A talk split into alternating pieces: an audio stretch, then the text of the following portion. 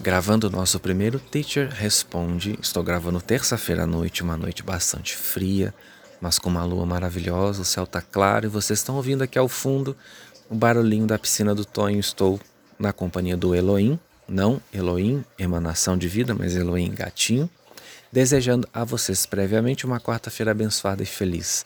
A primeira pergunta foi trazida por uma amiga referente a processos de positivação, aquele processo que eu apresentei no vídeo Mude Sua Vida em 5 Meses, tem um trecho lá no Instagram e esse vídeo é de 2018, vocês podem conferir. A dúvida dela pode ser a dúvida de muitas pessoas, que é a seguinte: se eu estou me empenhando para cumprir esse processo e no meio desse tempo eu me irrito, me aborreço com alguma coisa, isso afeta até que ponto esse meu processo de positivação atrapalha, compromete? Bom, gente, nós somos seres humanos. Ninguém fica feliz o tempo todo, ninguém fica alegre o tempo todo. É natural a gente se irritar, a gente se aborrecer com alguma coisa aqui ou outra coisa ali. Quando a gente fala de processo de positivação, consiste em criar um registro vibratório no qual a sua vibração dominante seja a positividade.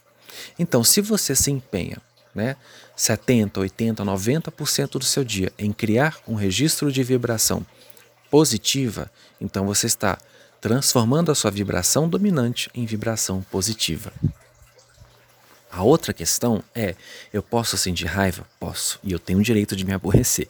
Eu não estou ensinando e nunca vou ensinar vocês a negligenciar aquilo que vocês sentem, antes a observarem, sentirem, trabalharem para que aquilo vá logo.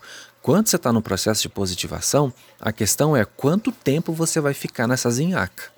Se você sente, entende, trabalha e libera, então aquilo passou, não ficou em você tempo suficiente para comprometer o seu processo.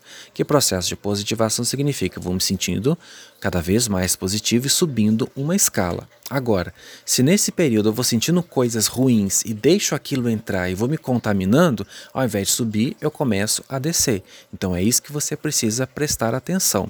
Não se permitir ficar descendo, descendo da escala, então você volta para trás. Mas não sentir não tem jeito.